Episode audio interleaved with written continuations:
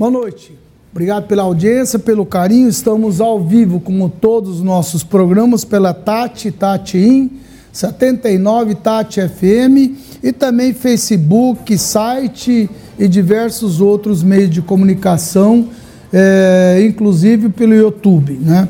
É, hoje o assunto é educação. Nós tínhamos anunciado na vez passada e hoje teríamos aqui, temos aqui educadores profissionais aqui é, competentes para discutir os, esses assuntos.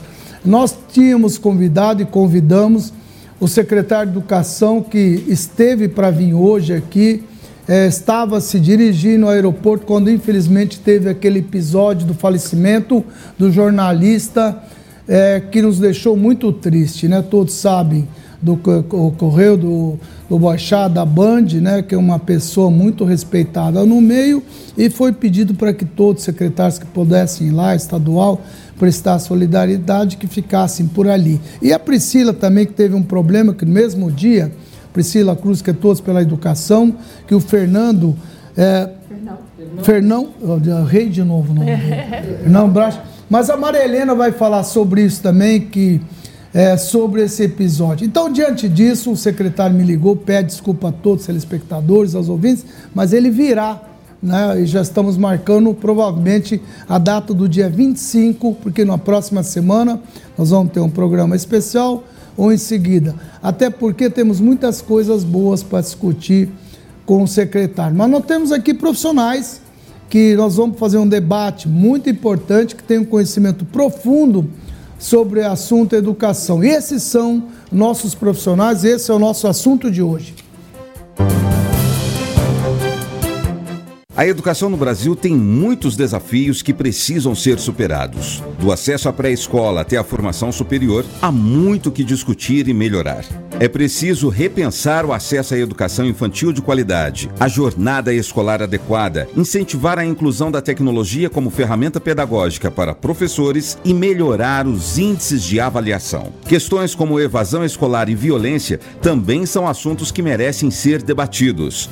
O principal indicador de qualidade da educação do país, o Índice de Desenvolvimento da Educação Básica, retrata em números uma realidade preocupante. Baixo desempenho. Porém, mais que isto, mostra também a desigualdade de oportunidades. Para entender os problemas da educação no país é preciso debatê-los, e para isto, o programa Mentoria reúne especialistas no tema. São eles: Celso Garcia, psicólogo, autor do projeto Turma de Valor, e teve seu trabalho citado no último relatório de desenvolvimento humano da ONU. Fábio Sardinha, diretor estadual da POSP, professor de História e Sociologia na rede estadual e comunicador. Maria Helena Guimarães de Castro, socióloga, professora aposentada da Unicamp. Atualmente é conselheira do Conselho Nacional de Educação e presidente da Comissão de Formação de Professores. É também embaixadora do PISA para escolas no Brasil. Foi secretária executiva do Ministério da Educação e presidente do Comitê Gestor da Base Nacional Comum Curricular. E foi secretária estadual de Educação de São Paulo e presidente do INEP, sendo responsável pela reformulação do SAEB, implantação do Enem e do Provão. Marcos Awad, graduado em Engenharia Eletrônica e especialista em telecomunicações. Tem MBA em Administração de Empresas, diretor da Fundação Valdemar Barsley Pessoa, diretor da Fundação Maternidade Sinhá Junqueira, diretor-presidente da Fundação Educandário Coronel Quito Junqueira e membro do Conselho de Administração do Grupo São Francisco. Muito bem, observe que nós temos aí muitos profissionais dentro do segmento e também é, profissionais que é, conhecem profundamente esse assunto. Eu quero agradecer a Adriana Silva, também professora, educadora, autora, enfim, currículo da Adriana também estica bem. Gilberto Abreu dispensa, não é? É, comentários e apresentação. Gilberto, além de professor, educador, foi fundador do COC e continua dando aula até hoje, então é um educador nato. Mas eu queria hoje é, discutir alguns assuntos, principalmente municipal. Nós íamos focar no estadual, em decorrência é, da vinda do secretário estadual, que foi ministro da Educação. Quando ele ministro, ele veio nos visitar junto com a Maria Helena e do Cura. E Maria Helena também é conselheira nacional de educação, não é? e nós comentávamos hoje que ela vai a Brasília amanhã para o Conselho e vai ver o que está acontecendo lá. Cada dia é uma novidade, né, Maria Helena? Precisa saber qual é a última novidade da educação. Cada dia que passa, eu me espanto. Aliás, fico. É, é, eu não vi a folha de hoje, mas segundo a Maria Helena, o ministro disse que. É, é como é que é, Maria Helena? O conselho? Fala, fala aí no... no... É, pela Folha de São Paulo de hoje, o ministro diz que quer rever a composição do conselho, que pensou até em mudar o conselho, extinguir o conselho, né? É, tem uma lei para isso, né? Vamos ver, tem e que respeitar é que a lei. Chamou o conselho? Conselho Soviético da Educação. Aí, aí Serginho, é um lugar bom para vocês, Serginho. Conselho Soviético. E diz que o conselho vai convidar o, o presidente da Rússia para é, vir para cá, não é? É, é convidar o Putin. Putin para vir para cá. E, gente, eu realmente eh, fico mesmo muito preocupado, nada contra o, o, ministro, tudo. A gente é educador, além daqui nesse momento estou como apresentador. Na verdade, a gente quer saber, precisamos saber, ter clareza quais os rumos da educação. Além do que, todos sabem eu pertenço, sou presidente do maior grupo de educação do país, principalmente educação básica, lido há 50 anos, preocupação com os jovens, estamos aí é, entrando em todo segmento exatamente para atender todo tipo de aluno. Agora, é, é temos ah, agora recentemente formado, não é já um conceito, já temos alguma coisa, BNCC, é. já temos aprovado também é, ensino médio, não é? É, é Olha, uma norma, e a gente precisa saber, inclusive, como se preparar para frente, porque é. uma norma de ensino médio, Marilena, você sabe muito bem, enquanto existir Enem, enquanto existir vestibular tal, esses alunos precisam se preparar. Então a gente não pode atirar agora, vai mudar, vai ser dessa maneira, nós vamos fazer assim. É. Enfim, é, Veja, a gente anda Jair... um pouco perdido, Marilene, por é. isso meu pedido, para que fosse feito um tour em Brasília para a gente tentar entender o que está então, acontecendo. Eu acho né? que o Conselho Nacional está procurando construir pontes com o Ministério da Educação, estabelecer um diálogo com todos os que estão agora integrando a equipe, né? Tem até tem reuniões marcadas lá em Brasília essa semana, o próprio Conselho Nacional. Eu acho que o objetivo nosso é assegurar a continuidade do que está funcionando. Mas tem que ter um Conselho Nacional de Educação, gente, não tem não, sentido. O Conselho Nacional ele foi, na verdade, é, ele é histórico, ele vem desde o século século XIX. Depois, com Getúlio Vargas, houve uma transformação do Conselho Nacional em Conselho Federal de Educação. E, finalmente, no governo do Itamar Franco, o Conselho Federal foi extinto a partir de uma denúncia de corrupção. E depois ele foi recriado por lei em 95 para 96. Então, não tem sentido falar em extinguir um conselho. Não, não né? tem sentido. Até porque, porque ali ele, ele, é composto de muitos educadores, como você, não, né? O conselho. Que está no PISA e tal. É. precisa dar um olha, suporte para o ministro. O ministro olha, tem que entender isso. O Conselho Nacional ele tem um papel de assessoramento é ao MEC. E no Conselho Nacional nós temos o professor Mozar Ramos Neves, que então, é um então, grande educador, que, era, que foi que era, reitor. inclusive, cotado para ser ministro. Foi votado para ser foi ministro. boicotado, né? Isso. O presidente do Conselho é o Luiz Cury, que então, você conhece muito, muito bem, que é um grande educador também, já foi reitor tudo mais. Nós temos o professor Francisco Soares, que já foi presidente do INEP. Você é Maria Helena. Eu, que já fui é presidente aí, do INEP oito anos, Só secretária falta o executiva. lá, né, para bagunçar tem, aquele conselho. Tem lá o, a Nilma Fontanive, que é diretora de avaliação da Fundação Sesgran Rio. Tem o Eduardo Deschamps, que foi ah, secretário. Não tem dúvida, Marilene. Não, São pessoas tem gente de alto, nível, nível né? tem claro. gente muito bem qualificada. Tem os conselhos estaduais também, tem né? os conselhos estaduais tem e municipais, tem. Tem, tem. Conselho, então tem, tem sentido. e tem. um papel normativo ô, importante. Ô, Marilene, eu acho que, na verdade, o ministro deve ter se equivocado, deve ser no calor, deve ter comentado. Eu acredito. Eu acho que não pode ser assim, mesmo porque é. ele é um professor, ele é, é educador, é. deve, deve ser assim, início isso, a é. gente tem que torcer para que dê tudo certo. Não é dá para chutar o pau da barraca. Não. Só eu acho que há um equívoco que também má interpretação, sempre é isso. É. Né? Má interpretação Bom, torço, jornalista. Eu torço para que dê certo, porque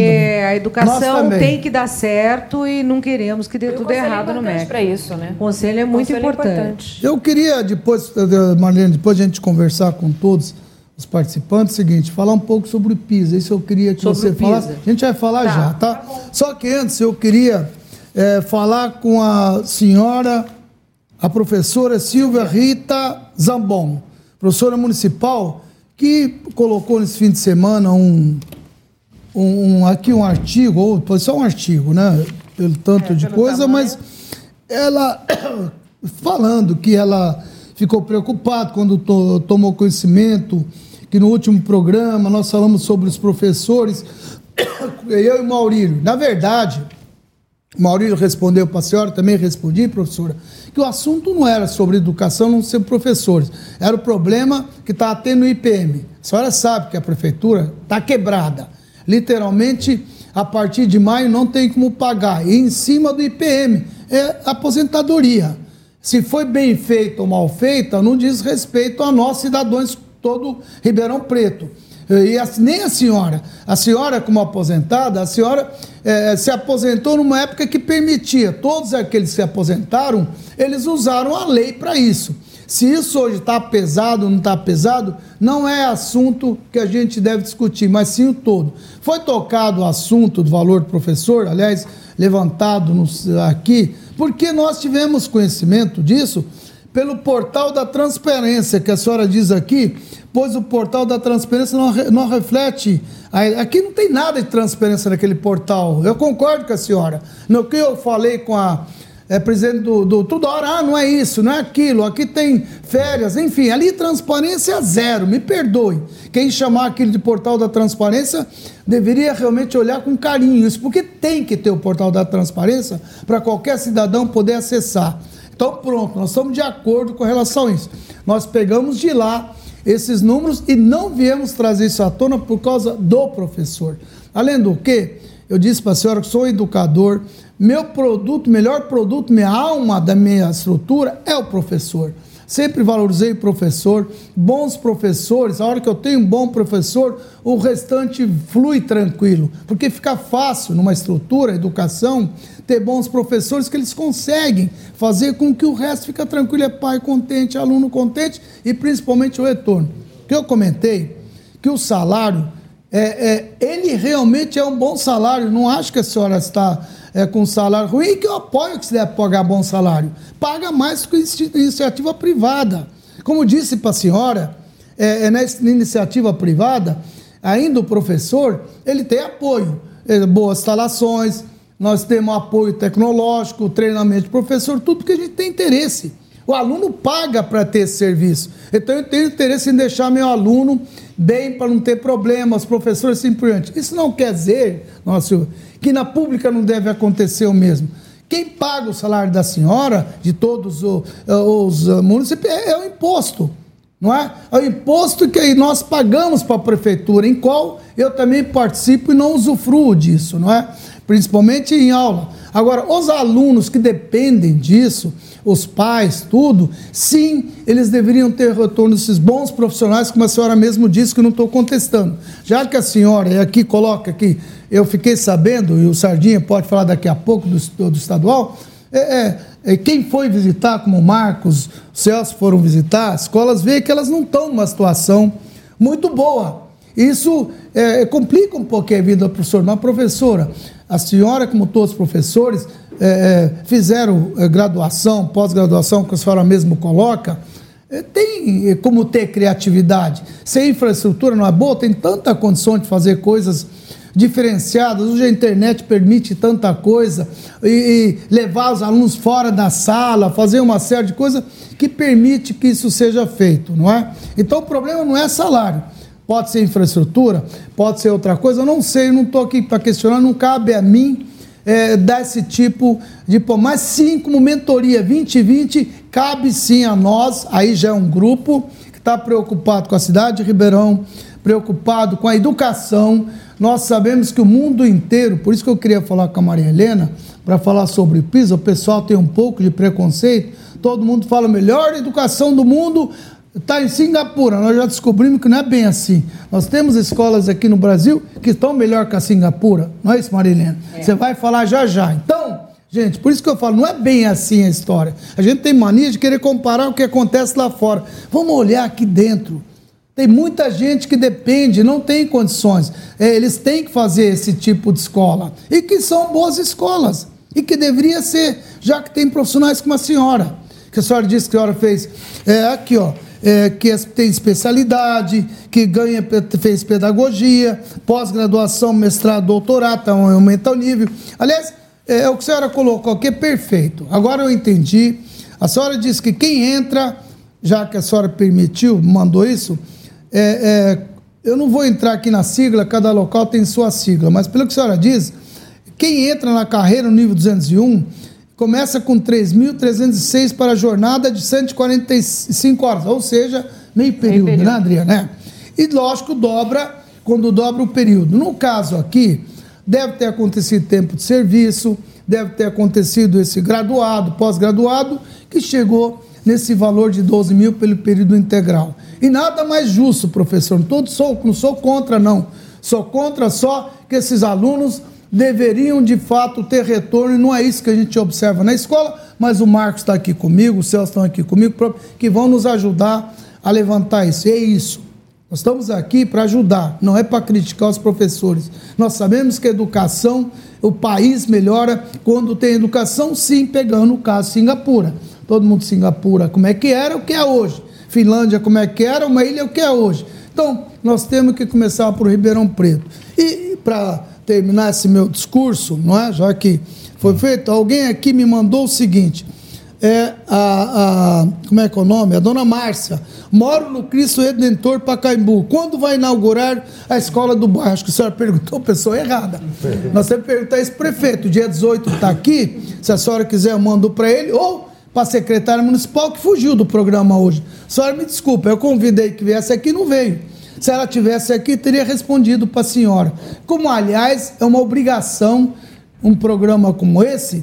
As, as, você vê, vem aqui um profissional, outro profissional, mais dois aqui estão aqui fazendo o programa. A gente convida alguém da secretaria municipal, alguma coisa, para poder responder esse tipo de pergunta que a gente não consegue. E, por outro lado, convidamos também o professor da rede pública para poder bater isso. Então, olha, Senhora, me desculpe, realmente a intenção não era ofender a senhora, nem os professores quando nós colocamos isso. Apenas nós trouxemos a público um fato que estava no, falta, no portal falta de transparência. Então é isso que aconteceu e esperamos, claro, como disse, que vão arrumar tudo isso, né, Marcos? É, você não acha que vai ter uma hora que eles vão ter que arrumar esse portal transparência? Obrigado pela tua presença hoje aqui. Olha, isso seria muito útil ter esse portal de transparência em Ribeirão Preto. É... A gente carece de dados para ajudar o poder público a tomar providências. Só fazendo um breve retrospecto, através da Fundação Educandar e Fundação Valdemar Pessoa, há quatro anos mais ou menos eu tenho me envolvido nas questões uh, da educação pública na cidade, tentando ajudar a rede pública estadual, através das fundações da rede pública estadual, e a rede pública municipal. A gente tem se aproximado mais da rede pública municipal, tentando, através dos recursos da fundação, trazer empresas, consultorias que façam projetos estruturantes e tentem melhorar uh, o resultado final. Mas a educação está muito precária na cidade. E... Ô, Marcos, é bom que você explique que vocês trazem consultoria, trazem estudo sem custo nenhum para a prefeitura. Custo é a fundação que banca isso, né? Para ajudar isso, né? É, a, a, a gente se aproxima do poder público, oferece uma ajuda profissional que muitas vezes não cabe no orçamento, não é? Mas um projeto estruturante. Uh, em alguns casos, retreinar professores, em outros casos, tentar ajudar na avaliação uh, dos professores. Né? Através de uma boa avaliação, você faz um bom diagnóstico e toma providência. A gente tem, tem atuado, então, pagando consultorias em projetos em quatro, a quatro mãos, né, sempre junto com a Secretaria Municipal ou, ou a Diretoria Regional. E, mas a situação é muito precária. A gente acha você que tem conseguido avançar. Você pode falar alguma coisa que você considera a situação precária, que você viu, Marcos? física das escolas? A, a, a, situação, a, evolução das notas né, do IDEP. Ah, né, a, o, o IDEP é muito ruim. uma escola recente do município que foi fechada. Tem três ou quatro meses, uma escola foi fechada por questão de infraestrutura. Na rede estadual, na rede estadual, principalmente, eu visito escolas que têm condições uh, físicas é, é, são escolas paupérrimas, não tem banheiro Daqui a direito. pouco o Sardinha vai poder falar da dele. O, o Sardinha eu tenho certeza que sabe. Então tem a questão da estrutura física, tem a questão, acho que, da má gestão. A gente tem problema de gestão grave a nível, acho que, estadual e municipal.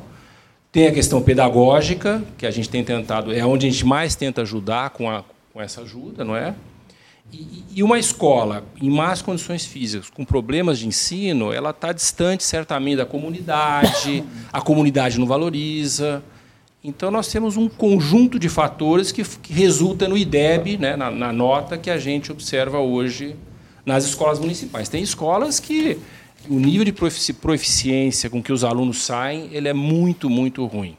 Né? Eu tenho os resultados por escola. Né? Todas as escolas você tem estado? As escolas estaduais eu tenho todas. E tem exemplos Nós vamos muito difíceis. Isso dia 25, eu falei com o secretário, mas É ele vem para cá, é ele já falou que vai chegar de manhã. Inclusive, há um projeto que nós estamos conversando, qual você vai participar, todo 20 e 30, a gente vai participar, que é exatamente poder, Marilene, prestar um serviço onde vai ter esse esse, é, é, PPP, né? uma Parceria. parceria pública-privada para poder ajudar. E agora, a coisa que mais me fascina é ver que todo mundo quer ajudar a educação. É uma coisa impressionante. É uma coisa assim que todo mundo tem interesse para poder ajudar. Você vê, eles têm uma fundação. Quantas pessoas vocês atendem na fundação de vocês? A Fundação Educandário ela atende, esse vai atender esse ano em torno de 1.500 eh, crianças e adolescentes. É. E é tudo gratuito. Tudo gratuito. A Inclusive, escola, a escola, o ensino regular é em integral, tempo é integral. O ensino Então, regular é em tempo integral. eles dão- São 700 vagas em tempo integral. É, muito, é. é. um negócio bacana. Então você vê. E ela é de uma fundação é, privada. É uma fundação, mas é gente privada trabalhando por trás. Então tem muita gente fazendo muita coisa. E eu soube esse fim de semana, Marilena Marcos, que uma construtora que pediu para não falar o nome, ela não quer aparecer, é, teve numa escola pública, é, viu duas salas infantil rebentadas, arrumaram tudo sem pedir nada, depois de pronto, deram, eles inauguraram como se fosse inauguração, tiroteio e tal. Mas não, não, tem, não vejo problema, é isso? Desde que haja uma reciprocita- reciprocidade. Então, o problema da educação, Chain, só uma questão que eu gostaria de destacar é o seguinte: é, você mencionou problemas em algumas escolas que você visitou, etc. Problema de infraestrutura, é, é, questões pedagógicas, baixo desempenho dos alunos. Não tem na educação um só uma bala de prata que consiga resolver todos os problemas. Isso não existe. Né? A educação depende de um conjunto de fatores, da escola funcionando, do material didático, da formação de professor, do engajamento da equipe, do compromisso da equipe. Mas de todos os fatores, o que mais faz diferença na qualidade da aprendizagem, na qualidade do ensino, é o professor. Quer dizer, isso já tem muita pesquisa mostrando, tem uma pesquisa fantástica feita aqui no Brasil, recente, pelo Ricardo Paz de Barros, que agora é professor do INSPER, era do IPEA, e que diz o seguinte, que um professor de qualidade, o aluno aprende 40% a mais do que um professor que não tem o mesmo desempenho. E é interessante que no desempenho do professor e na qualidade do professor, a pesquisa diz o seguinte: o professor de qualidade é um professor que é bem formado, tem nível superior completo, mas é um professor engajado com a equipe, comprometido com a comunidade, comprometido com o aprendizado e um professor que falta pouco. Né? Então, a questão do absenteísmo é um ponto muito importante para a qualidade do ensino, porque quando o professor tem um absenteísmo elevado, a criança tem dificuldade de aprender, porque ela tem o processo de aprendizagem interrompido, especialmente nos anos iniciais, principalmente na, na, alfabetização e nos anos iniciais. Então, a criança pequena, quando ela está sendo alfabetizada, ela precisa ter um professor com quem ela vai desenvolver uma relação emocional, uma relação socioemocional, afetiva, importante para que ela continue aprendendo. E muitas vezes a própria rede, não é culpa nem às vezes da escola. A rede designa professor temporário para uma escola nos anos iniciais. Muitas vezes o professor temporário não tem condições de continuar. Então, esse é um ponto, Chaim, que eu gostaria muito de chamar a atenção, que é a necessidade de nós fixarmos o professor em uma só escola.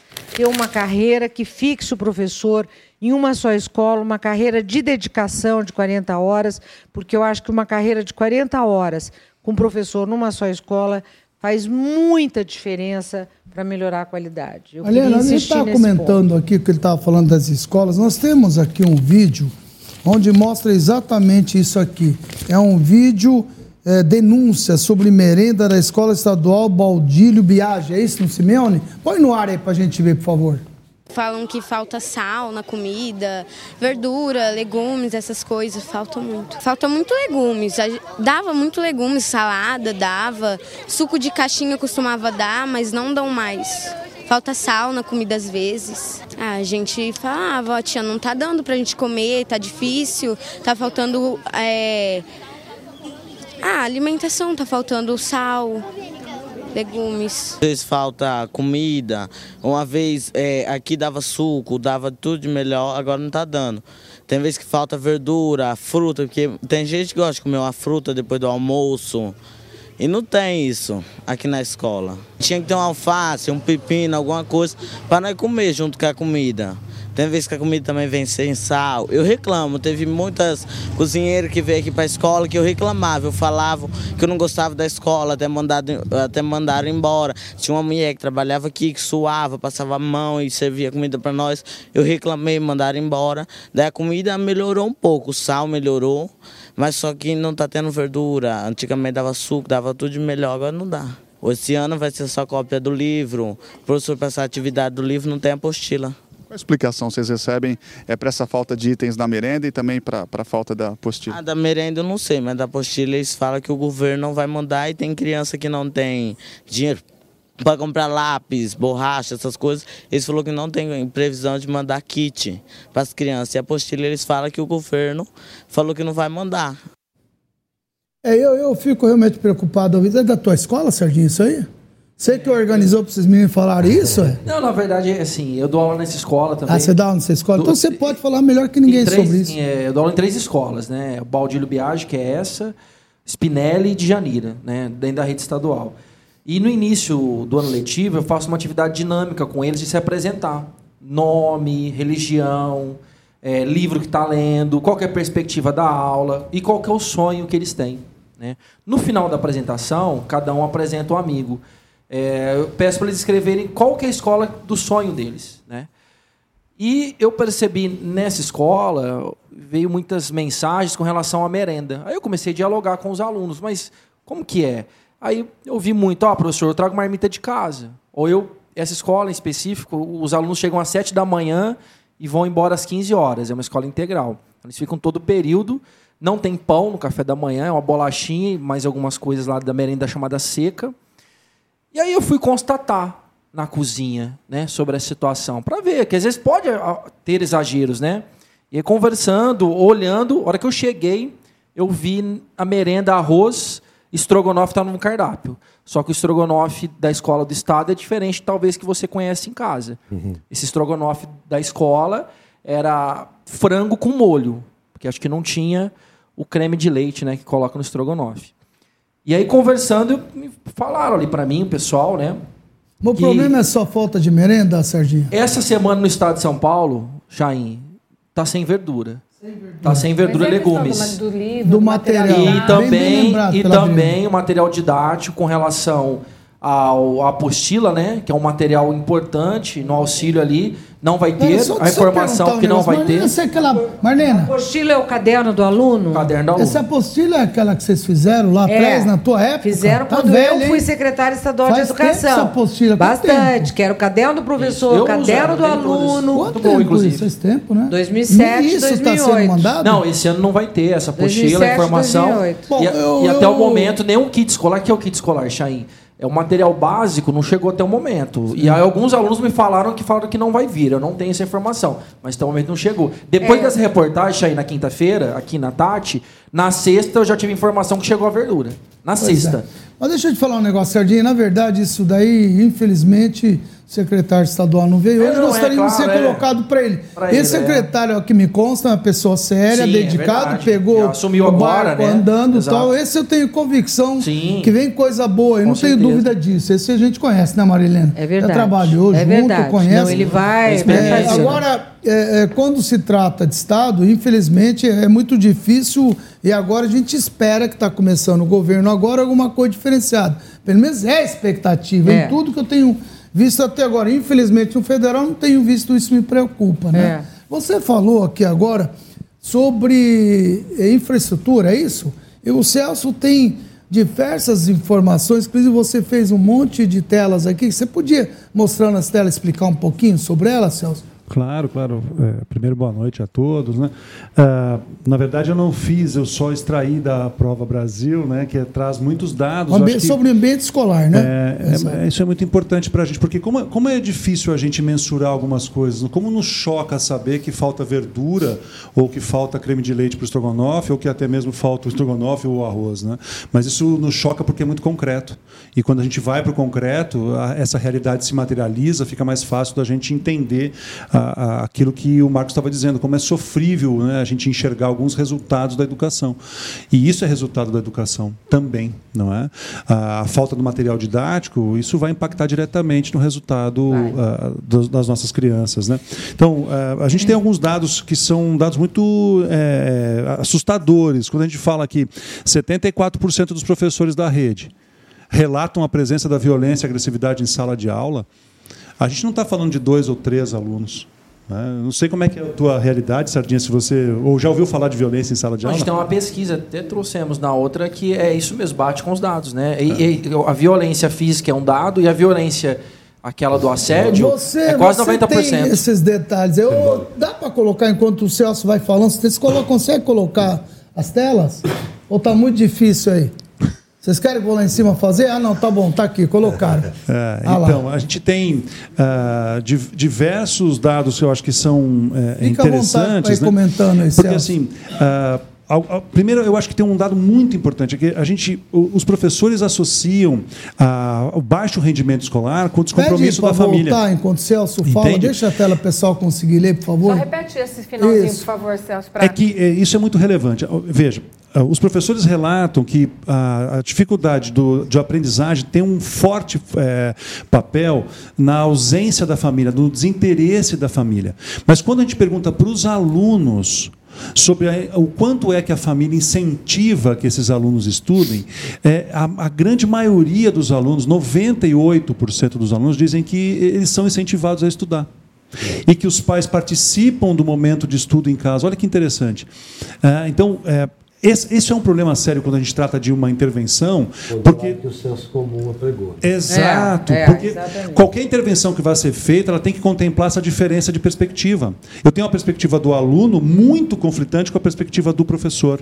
Então, quando eu digo assim, ah, é, 32% dos professores acreditam que o problema está na infraestrutura. Não é? Mas é, até que ponto isso é real pela perspectiva do aluno? Porque quando a gente fala da perspectiva da participação do- da família na educação, isso não se materializa. É. Então, por onde que a gente vai intervir?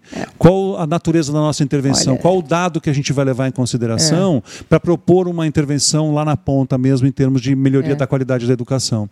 É, na verdade, o que os estudos mostram é que o maior desafio na educação é a formação e a carreira do professor. Eu acho que esses são os dois elementos centrais para melhorar a qualidade do ensino e a equidade, ter um ensino mais equânime em todas as escolas. Né? E esse é um problema no Brasil. Primeiro, nós temos uma carreira que não é atraente, uma carreira que não atrai os, os alunos que gostam mais de estudar, que estão interessados. Não é? A carreira não é atraente. Nós Inclusive, sabemos. algumas especialidades absolutamente ausentes, Absolutamente né? Não se tem ausentes. professores mais Exatamente. filósofos, né, de filosofia. Exatamente. Ninguém mais é o cientista social. Não, você mas tem- aquela pesquisa agora que mostrou que apenas 7% dos alunos do ensino médio tem interesse em ser professor, o que é uma tristeza. Porque sem professor o país não tem futuro. Ô, Marilena, tá a certo? gente Nós temos sabe- professor para tudo, para formar médico, países- advogado, engenharia. A gente sabe- engenheiro. Na Nova Eu Zelândia tenho- e na Finlândia, É. a procura pelo magistério é É muito superior à maior, gente. engenharia. É, na Eu tenho Finlândia aqui uma- também. uma- uma então, pergunta, primeiro tem Marilena, o problema da carreira e depois a formação inicial no Brasil, ela é muito distante da prática. Mas né? olha que interessante, Mariana, sabe um dado E a que- formação continuada, às vezes, ela não, não Ô, ajuda. Não, Celso, não é- eu tenho aqui uma coisa interessante É, da Fabiana carreira, um que é, é, que é professora da USP de Ribeirão. Ela é uma profissional 15 anos de educação. Acredito que a valorização docente e suas múltiplas variáveis sejam uma das frentes ações mais relevantes para atingirmos mudança qualitativa em nosso sistema educativo. Especialmente, aí que ela coloca, destaco proposta que considera o desenvolvimento socioemocional do professor. Ela quer Sem saber dúvida. qual é a nossa opinião sobre isso. Eu sou totalmente favorável ao que a senhora coloca. O professor precisa sim ter um apoio socioemocional no Concordo. dia de hoje, nessas mudanças de hoje. E o apoio que ele precisa não é só sala de aula, ele precisa também ter, além da reciclagem, treinamento que a gente fala, um trabalho exatamente para ele conviver no meio de tudo que vocês estão falando. É verdade. É no Isso- meio da violência, é no meio do dia a dia. Imagina ele ver uma criança passando necessidade, fome. E a cabeça de um professor desse? Esse é o catalisador. Sardinha pode dizer isso, que ele vive isso. Você Esse- concorda com sem isso? dúvida, sem dúvida. Esse é o catalisador. Na verdade, a BNCC já preconiza o desenvolvimento socioemocional, né? mas a LDB já preconizava isso desde 1996. Né? E a gente eh, até então se pergunta, mas como que eu faço isso? Como é que eu desenvolvo socioemocionalmente uma criança Até se o porque educador se o professor não estiver não bem tem? preparado, ele não consegue dar Como, que, como é que eu faço isso com o outro se eu não faço isso comigo? Se eu não Exatamente. tenho um desenvolvimento socioemocional adequado, né? É. Como é que eu vou ensinar a, a tolerância à frustração se eu não consigo tolerar a frustração? Eu só queria completar, Marilena, que Desenvolver você... empatia, né? Se eu não tenho Se eu não empatia, tenho condições. então- Mas vocês concordam com a colocação da 100%, professora? Marina, você coloca? 100%. Marcos, você coloca? Mil por cento. Ainda mais que os É, professores o que- o que ela tá as falando? Sim. É. Sardinha, Sem você dúvida. coloca, você que é professor, com que é professor da USP está falando? É, o equilíbrio mental do professor no cotidiano é fundamental, até para poder perceber essas questões sociais que muitas vezes é, a, a aula é difícil acontecer da forma que você entende a aula. Exatamente. Então, nesse processo aí, que não foi só nessa escola, foi em todas as escolas do Estado, é, eu mesmo aqui, nós fizemos uma reportagem na TV Tati, aquele menino, né, Chain, que ia de pé 14 quilômetros para o Spinelli, e na conversa, no diálogo com ele, eu descobri isso, e aí nós fomos aí, fizemos essa reportagem, e a mãe levava ele do Heitor Rigon, quem mora em Ribeirão sabe o que eu estou falando, até o Spinelli, são 14 quilômetros de pé.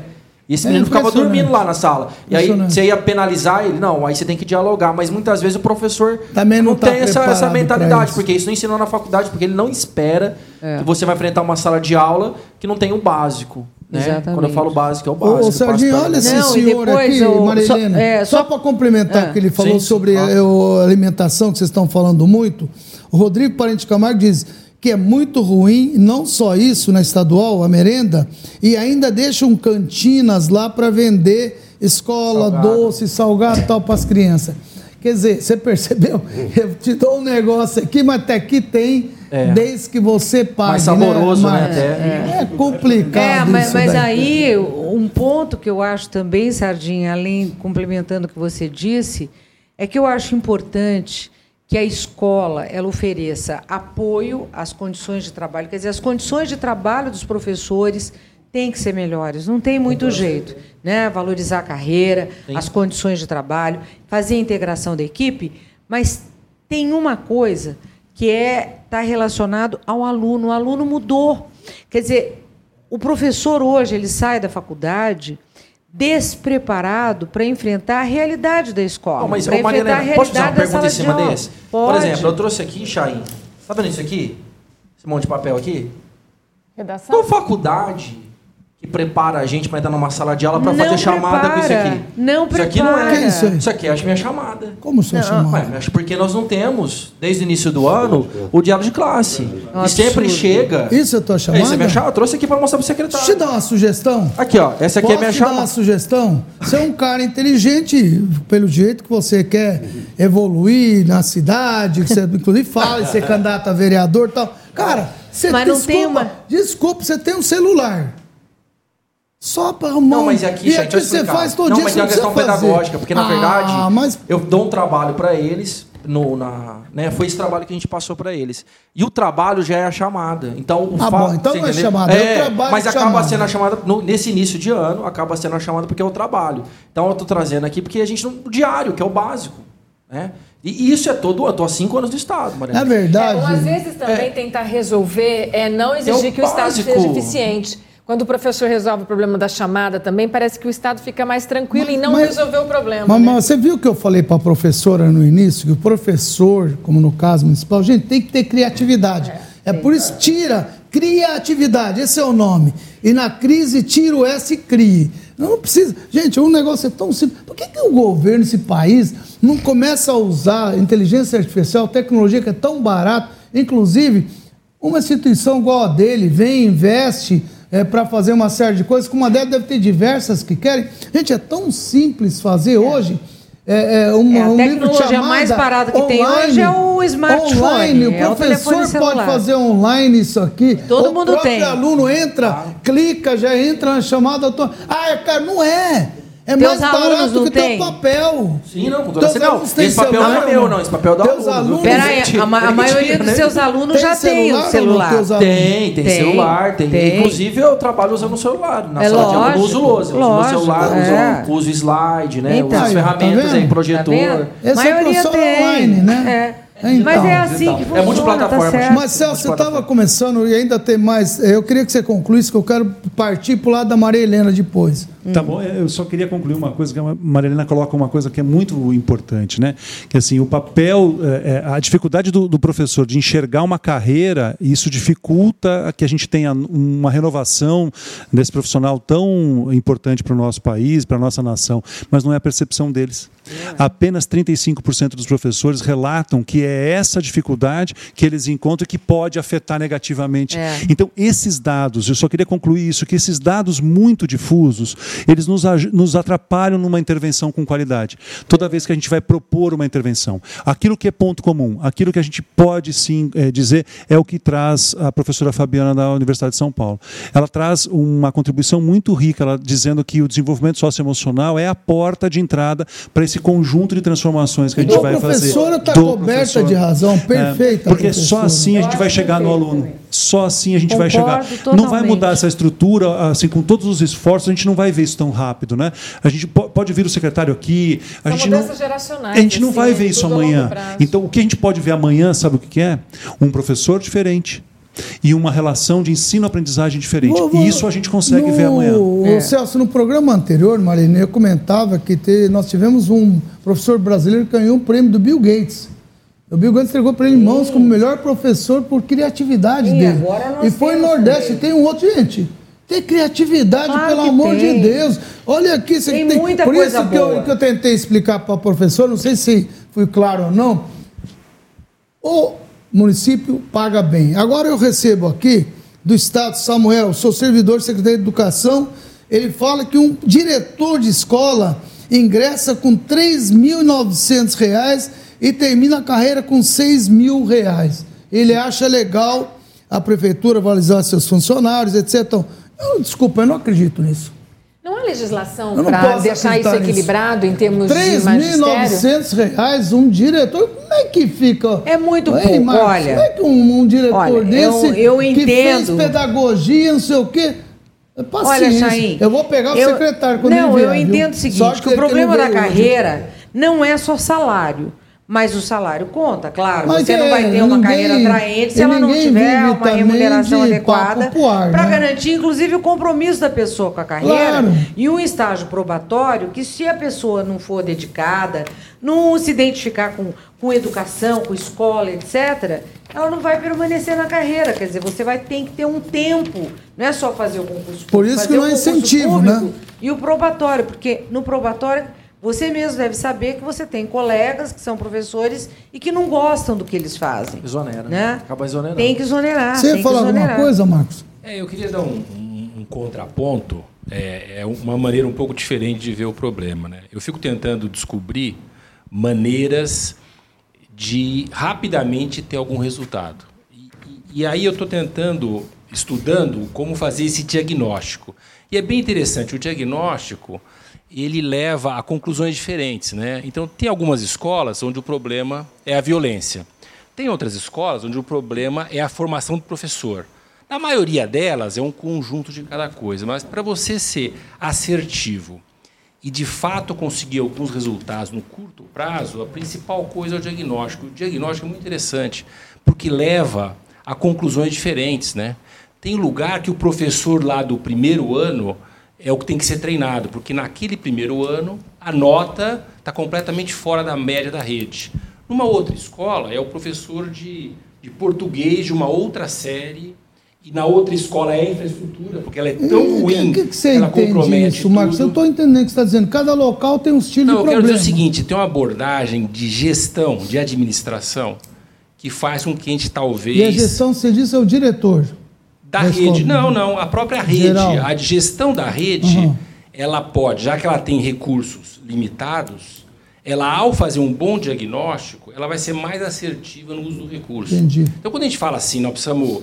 Não dá para retreinar. diferentes, respostas diferentes. É, não dá para retreinar todos os professores. Não dá para, talvez, implantar o projeto do Celso, que é sensacional, em todas as escolas, porque não tem dinheiro. O Celso ainda não fez propaganda do projeto dele, hein? Mas eu estou levantando a bola. Levanta aí, você precisa fazer propaganda do seu Mas o que eu projeto. quero dizer é que essa análise da gestão da rede, ela, ela faz com que a gente seja mais assertivo. E ao aplicar os recursos, que são escassos, nos lugares certos, nas coisas certas, a gente consegue resultados mais rápidos. Então, apesar de eu achar que tem a questão salarial do professor, tem a questão do treinamento do professor, tem a questão da motivação, se a gente for tentar a- a- abraçar todos esses problemas ao mesmo tempo, a gente não consegue fazer nada. Né? Então, um pouco do meu contraponto é isso. Focar Resultados rápidos, coisas. a gente tem que fazer um bom diagnóstico, Uhum.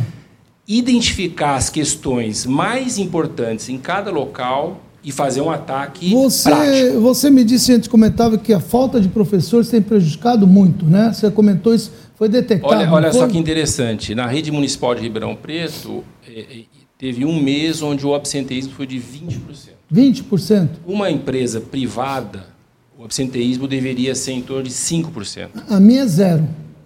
Então, absenteísmo O é absen- um problema gravíssimo. O absenteísmo Gravíssimo, impacta, se você imagina, se é de 20%, Daí impacta a rotina escolar. potencialmente uma em cada cinco aulas está sendo dada. É. E isso tem um impacto. Aí o aluno- Esse é um Pessoas- problema de gestão. Esse é um problema grave, esse é um problema agudo. Professor, Mas o não é um problema só de Agora vem gestão. cá, gente, um diretor ganha 3.900 reais. Não, motivação que o cara tem que ficar ali em cima? Ah, não, então não vai. É, procura outro. Não é assim. Eu acho que É. o Estado, e esse é um assunto que deveria ser começado a pensar, deveria cuidar do pedagógico, eh, cuidar dos professores, cuidar dessa essa parte administrativa, ele tinha que repensar como é que ele faz isso. A parte ele não é administra- bom em tudo. É. Então, quando você trouxe isso, não sei se isso que você está se referindo, aliás, acho que há um trabalho em cima disso, ele deveria dar um jeito de alguém tocar. Nos Estados Unidos é assim. Já tem, eles já passam para que se cuide dessa parte administrativa para tocar o dia, se o Estado não tiver competência para isso. Eu acho que deveria ter.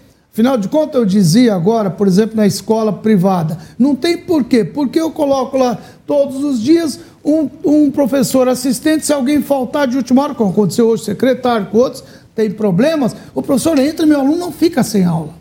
Eu não, não admito, não aceito isso. Junto turma, alguma coisa eu faço, não aceito. E o pessoal acha, ah, é de graça. Não, não é de graça, gente. Olha para mim.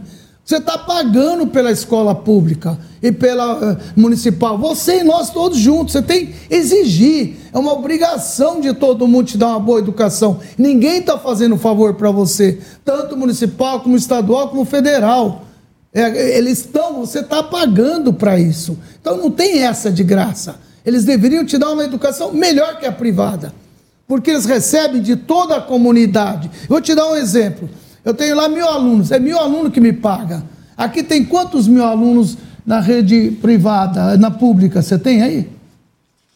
Você olhar qual o número de. de... Na rede estadual de São Paulo. Não, vamos pegar Ribeirão Preto. 3 milhões e 200 Vamos pegar mil. Ribeirão Preto. Quanto Olha, que é? nos anos iniciais, Ribeirão Preto. de primeiro a quinto ano, se você somar estado e município, a gente alcança aqui é, é, 27 mil alunos. Quantos habitantes nós temos? 700 mil. 1%. Então eles recebem de 700 mil pessoas, ou menos, que seja 500 mil, e tem 70 mil.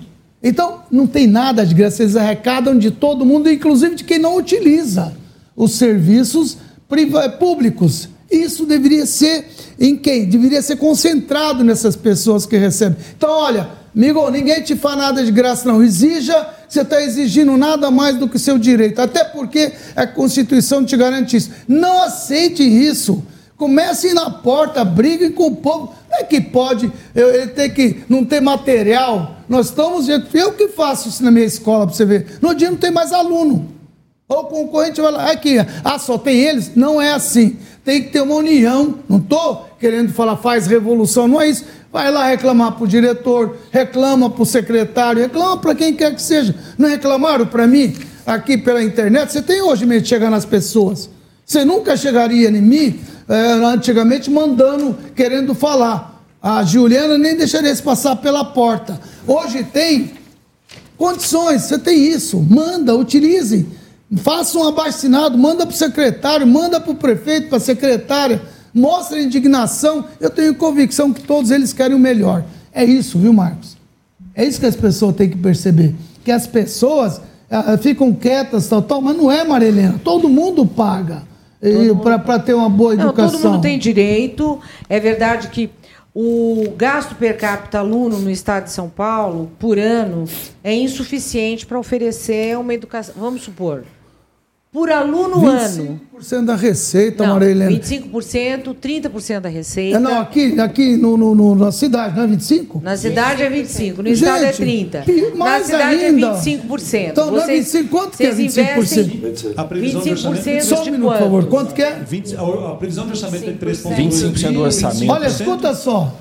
A previsão de orçamento é 3,2 do município, 3,2 bi. O é o orçamento per previsto é do 400 aluno milhões ano por ano. Ribeirão? 700 milhões. 800, gente, 800 milhões por ano. Eu quero Olha, saber, dá para fazer bastante. Acredite em mim. Por favor, eu Dá- quero saber. Só, só um minuto, Marlene, não só um minuto para a gente não falar em dois. Não é Marlene. Marlene, só para a gente não falar em dois, senão um passa acima do outro. Tenho certeza, números eu conheço bem. É muito dinheiro. Dá para fazer muita coisa boa. 800 milhões para quantos alunos? 800 milhões. Por quantos alunos? Municipais. Olha, tem que ter muito aluno.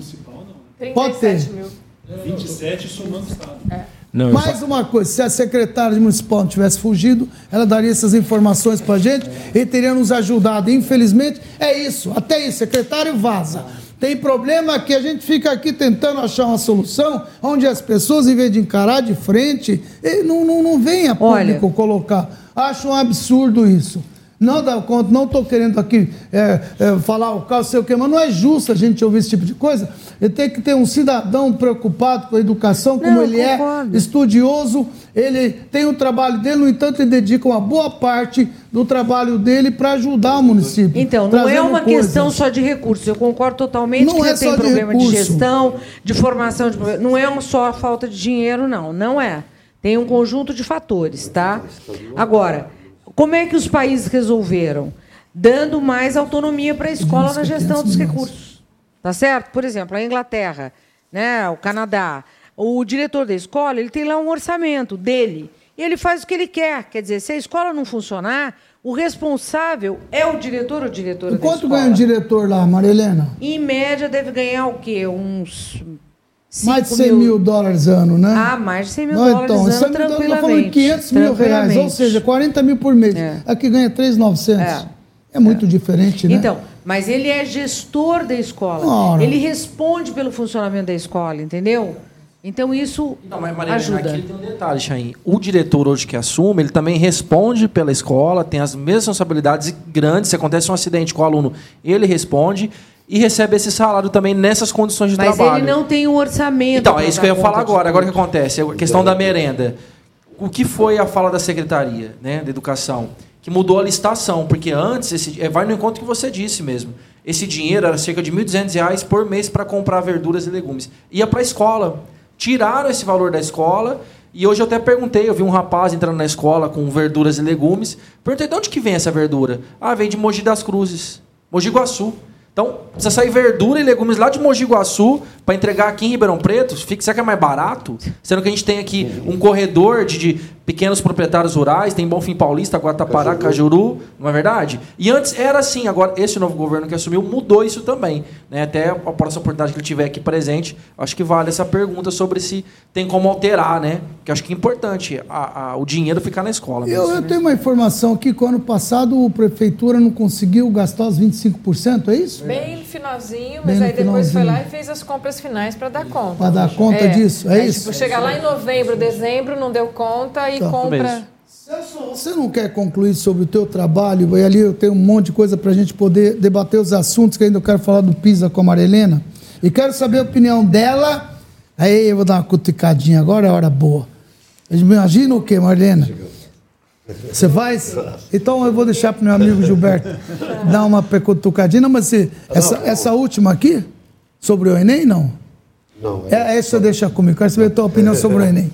Vai lá, Celso, eu sei. Só os últimos dados com relação a esse, esse, essa ambiência educacional né, da, da rede estadual e também que e é um reflexo da rede municipal também. Alguns dados que eu trouxe são interessantes. Né? Eh, 13% dos professores relatam que foram ameaçados pelos alunos em sala de aula. E quando a gente está falando aqui de um universo de 62 Ameaçados. Sim, ameaçados, ah, ah, ameaçados eh, eh, de morte pelos alunos, ok? Eh, 13%. Ah, Opa, ali, né? Tá ali na tela isso aí. isso representa algo em torno de 8 mil professores, ok? 61% agressão verbal Isso. física de alunos. Isso. Aham. Prova Brasil 2017. Isso, esse é o extrato da Prova Brasil. Questionário da Prova Brasil aplicado em 2017. Tá certo. Isso. aham. 60, 74% agressão verbal, 13% foi ameaçado por alunos, 11% frequentaram sob efeito de bebida alcoólica. Sim. E é pior ainda quando a gente fala de efeito de drogas. Drogas. é 25%, E, né? e 25% en- frequentaram as aulas portando, sabe, Então, assim, como, como a gente Como é pensar em melhorar a faz? educação né, com indicadores dessa natureza, com números assim? É difícil. Como educador, vamos lá, Sardinha, essa realidade, né? Assim, como é que você chega na segunda-feira para tentar, se o professor é esse grande catalisador, é esse grande personagem que vai mudar a Mas na sua realidade? opinião, como é que começa? Ah, Bom, a minha proposta começa com a aproximação de valores humanos. Eu acho que essa é a estratégia. Ah, Foi que assim a que professora colocou lá, né? É, Exatamente. Ela é, é- é a infusão de valores humanos que vai provocar um desenvolvimento socioemocional adequado. Então, a minha estratégia, que eu- ouvindo o Marcos falando, né, a visão da administração, né, de como organizar o, o- o recurso na escola, eu fui por outro lado. Eu fui para dentro da sala de aula e quis mudar a relação do educador com o educando. Eu quis atuar no processo de ensino-aprendizagem, promovendo uma educação orientada a valores humanos. Promover uma educação orientada para a honestidade, para o respeito e Celso, nós responsabilidade. estamos falando com diversos pais aqui, diversos alunos, tudo. Seja um pouco mais explícito sobre isso daí. Como que a gente Quando você fala, explica o que, que você, de uma maneira mais simples O de que, que eu entender. fiz? Eu criei um jogo na internet Isso. Que as crianças possam discutir sobre valores humanos e que o professor possa mediar uma discussão sem ele julgar as crianças, sem ele determinar nada para as crianças, que ele possa de alguma forma discutir E jogo a valores. criança gosta. Gosta. E jogo eles amam, Mas eles a, a amam escola jogar. que vai precisar ter internet, Não vai precisa, precisar ter Adriana, não o, precisa. o computador? Não, a gente já, eu já, bom, esse foi esse projeto que me levou à ONU, né? É. Que meu trabalho foi foi citado no último relatório de desenvolvimento humano, eh, justamente por isso, porque eu criei uma metodologia de trabalho que ela é muito adaptável. Eu implantei no Cariri. No Cariri. No Cariri. É. Né? Então, assim, eu implantei em situações adversas, implantei eh, eh, em Abaetetuba, no Pará, onde o transporte escolar é feito por 300 Interessante. barcos.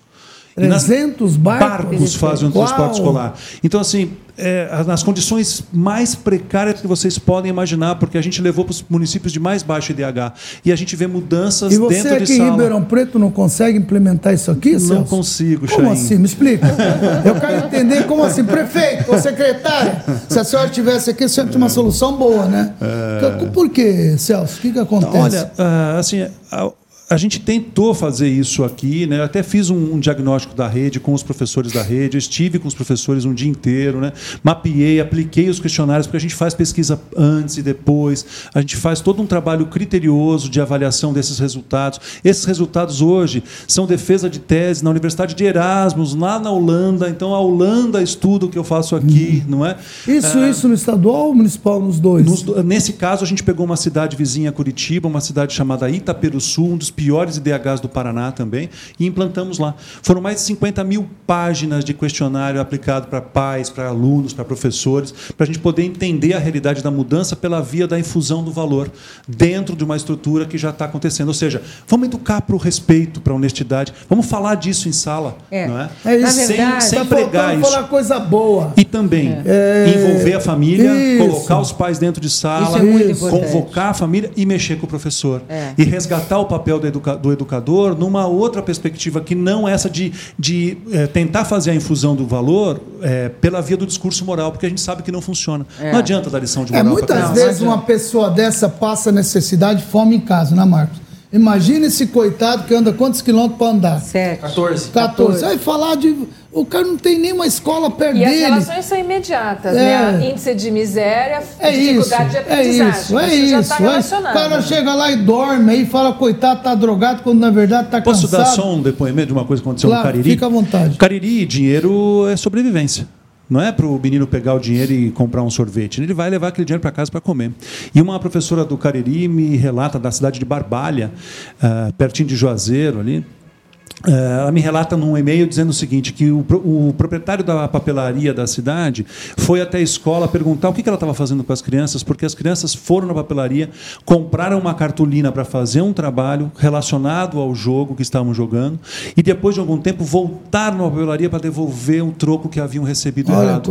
O rapaz fechou a papelaria e foi lá na escola perguntar para a professora o que estava acontecendo, por que daquela mudança. Então, a gente tem sim, mas a gente tem uh, dificuldade sim, mas a natureza do ser humano é muito boa.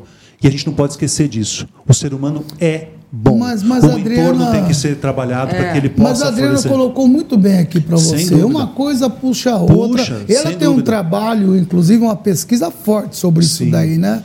Quando o cara tem problema em casa, necessidade. É uma bola de neve. É uma bola de neve. Então, tem que começar a partir aí. Mas enquanto tal não ocorre, não justifica não termos boas escolas, pelo menos lá na escola, É. ele começar a ver coisa boa. Sim. Ele tem o prazer de ver os amiguinhos, brincar para poder esquecer um pouquinho. Acho que uma coisa puxa a outra. E, e o Rodine, que é do Rotary, né? É do 2030, inclusive, diz que vai implantar esse projeto seu em escolas estaduais com a ajuda do Rotary, umas duas escolas. E aqui ele fala quem puder, empresas, alguma coisa. Eu acho que isso aqui, é, Rodinha, está dentro daquele projeto que eu te falei, que o próprio secretário está interessado, de fato, a trazer essa parceria. Esse secretário, de novo, é do bem. Eu conhecia, Maria Helena conheceu, tem boa intenção, tenho convicção, aposto firme, olha, muito, muito que esse secretário vai fazer uma boa mudança na educação, viu, Sardinha? Pode apostar. É nós esperamos. Você conver, é claro. conversou com ele? Não, conversei. Você viu que a conversa com você Claro. foi e se, tranquila. Sim, e se der certo, né? É bom para todo mundo. Eu, eu- quero que a escola dê certo. O Roberto, o Roberto Com Toffoli certeza. é o que esteve aqui agora. Isso, Roberto Toffoli esteve aqui agora o presente. Roberto fala o seguinte, que ele é professor do Estado, concursado há mais de 15 anos, inclusive da POSP, entra governo, sai governo, muda secretário, ninguém valoriza os professores, muito menos a educação pública. Sua maioria da escola está sem giz, papel higiênico, enfim. Salas fechadas, é, alguma coisa nesse sentido. Bom, já ouvimos muito isso aí. É, agora, ocorre, quando alguém vem e traz uma proposta e quer fazer alguma coisa, tem mais do que apoiar. Eu acho que tanto faz, não importa se é POSP, se é Não. o público, nós temos que apoiar em prol do eu tenho Parceria. convicção que vocês claro, querem. Chay, com certeza, porque para nós a maior felicidade é reencontrar alunos que conseguiram né, entrar numa faculdade, são cidadãos aí bem-sucedidos. O maior sonho é até maior que o salário, que o salário é pouco mesmo. Né? A gente entrou sabendo disso. Né? Nós que entramos no Estado principalmente, Celso, nós entramos sabendo de uma missão. Né? Principalmente quem está na escola de periferia sabe o que eu estou dizendo. É uma missão de você se doar o melhor que você tem para transformar com esse pouco que a gente tem de estrutura, aquela realidade do aluno. E às vezes esse muito pouco para ele é o suficiente, né? Como referência, muitas vezes, na busca lá da sua própria, né, ultrapassar ali aquele ciclo de pobreza, que é uma constante muitas vezes. Ô, Celso, tem uma mãe aqui que te pergunta o seguinte: você que está tratando um monte desse assunto de droga na escola, Patrícia dos Santos, como é que eu sei se os meus filhos estão andando com essas crianças que usam droga nas escolas? Ah, Acho que é mais fácil observar o próprio filho, né? As suas, os seus Olha, traços, suas características. Né? Tem uma série de traços que podem ser observados, mudanças de comportamento, né? a esquiva, muitas vezes, a distância, o distanciamento. Né? É, é óbvio que isso também é parte de um desenvolvimento socioemocional, é parte também do desenvolvimento da puberdade, da adolescência, é natural o distanciamento, mas a- os pais devem estar muito atentos ao comportamento das crianças para ver se não tem ao comportamento. É, começa antes de querer enxergar se ele está andando com más companhias, tem que enxergar se ele está apresentando algum tipo de mudança Isso de comportamento trata em casa. quando você está na escola atuando. Nós também- Você fala com pais, com alunos, Sim, com professores. Porque a gente fez um desdobramento do projeto de educação para valores e fizemos um segundo conteúdo voltado para o afastamento das drogas, do primeiro contato com as drogas, Isso, através da reflexão. Isso você vem fazendo junto a escolas do Brasil inteiro. Brasil e não inteiro. consegue em Ribeirão. Nem no estado. Muito bem. Prefeito, olha, sei que o senhor é uma pessoa do bem, tem interesse aqui na cidade. Infelizmente a tua secretária não veio, mas sei que o senhor pode estar nos ouvindo. Eu gostaria de pedir para que o senhor pudesse eh, convidar o Celso para fazer uma apresentação, inclusive o teu corpo docente, quem sabe, de repente, te ajuda a gastar os 25% que é necessário para um bem que é muito importante para a educação. Então eu faço esse, esse pedido aqui em público, eu tenho convicção que o senhor sempre nos atendeu no que foi pedido, senhor prefeito. Está aí uma boa opção. Queria fazer uma pergunta para a professora Maria Helena.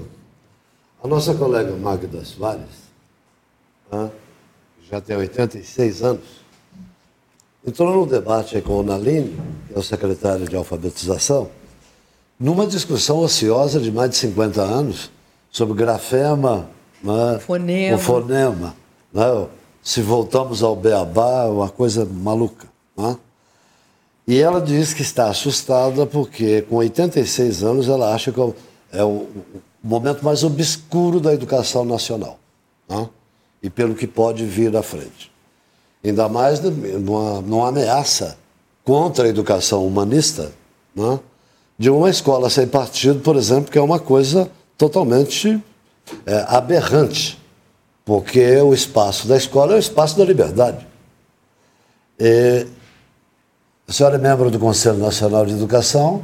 Eu imagino que a senhora deve estar ansiosa para chegar a Brasília amanhã e depois nos informar o clima que a senhora Dia deverá 27, encontrar. dia 27 ela vai vir aqui. Dia 28, né? Ela vai Maria? nos contar. Ah, não, você não está aqui. Essa é aquela semana lá. é a semana com a minha então, filha. tá certo, você merece, Helena. Olha, é, primeiro, nós não sabemos muito bem, até agora, o que o MEC está pretendendo fazer. Né? Nós não, não, não tivemos ainda uma apresentação de É um plano de ação. não tem proposta É, nenhuma. Nós temos, sab- temos ah, tido informação pelos jornais. Né? Me preocupa muito a questão da alfabetização. Por quê? Porque todas as pesquisas mostram que um dos maiores problemas que nós temos na escola pública brasileira é que a nossa alfabetização não está funcionando. Então, as crianças que ao final do segundo, do terceiro ano, não estão bem alfabetizadas, a possibilidade delas continuarem tendo dificuldades progressivas e se evadirem é muito grande.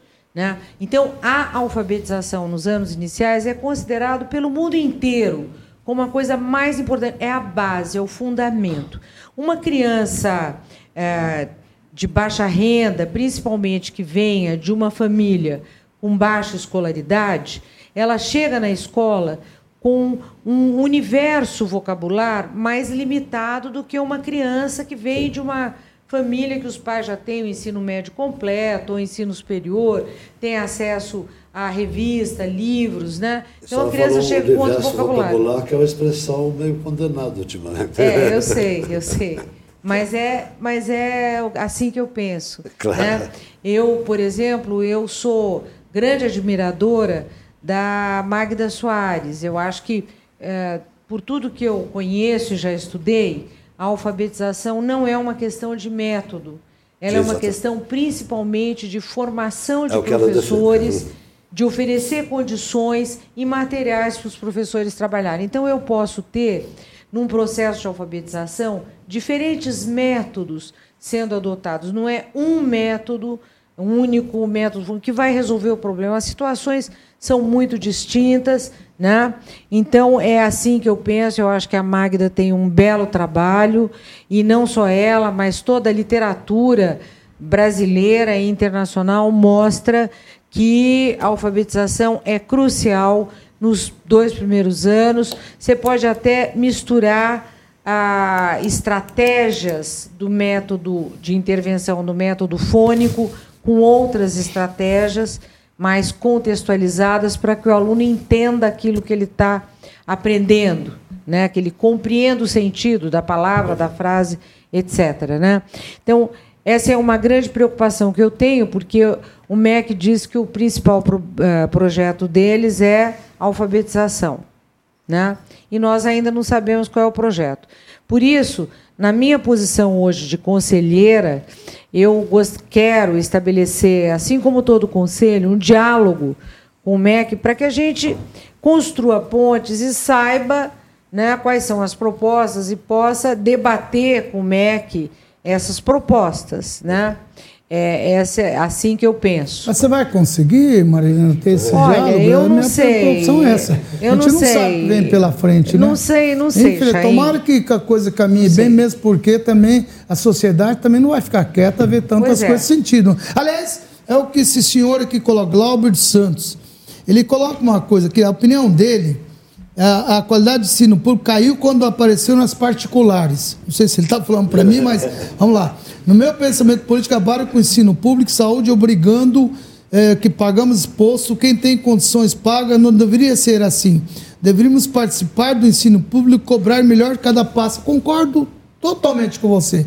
Só que apareceram escolas privadas, hospitais, eh, ônibus privado, e tem aquele, estão querendo acabar com todas que não funcionam. Amigo, para ter público sem funcionar e, dar, e, e tomar dinheiro do povo, como nós vimos acontecer agora recentemente na Petrobras, é melhor que eles cuidem disso mesmo. O governo tem que cuidar saúde, educação, transporte, Segurança. segurança. É isso que ele tem que focar. Ele quer fazer tudo e acaba não fazendo nada. Eu concordo com você. Surgem as brechas quando há lacuna, quando não há. E mais, você está falando de uma época é, que eu acho que você é aposentado, é isso?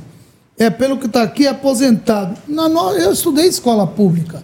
Só que você esquece naquela, porque quanto era o tamanho da população? Ribeirão Preto devia ter 100 mil habitantes. Aí, eu lancei o ano passado o livro que conta a história de 110 anos da Otoniel Mota. A Otoniel Mota é uma escola pública e chegou a ser, em Ribeirão Preto, a melhor escola da cidade. Então, então é possível. Mas, mas, mas, é possível. mas- mas- mas- gente, nós não podemos quer comparar. Pera um pouquinho, deixa Ah. eu acabar de concluir. Ah. O seguinte, senão ficar a minha fala pela metade. Aquela época era possível uma escola pública, duas, três, quatro, dar conta do tamanho da cidade. Não dá mais conta, olha o tamanho do nosso país. Ele não consegue. E se fizer, fazer uma porcaria mesmo.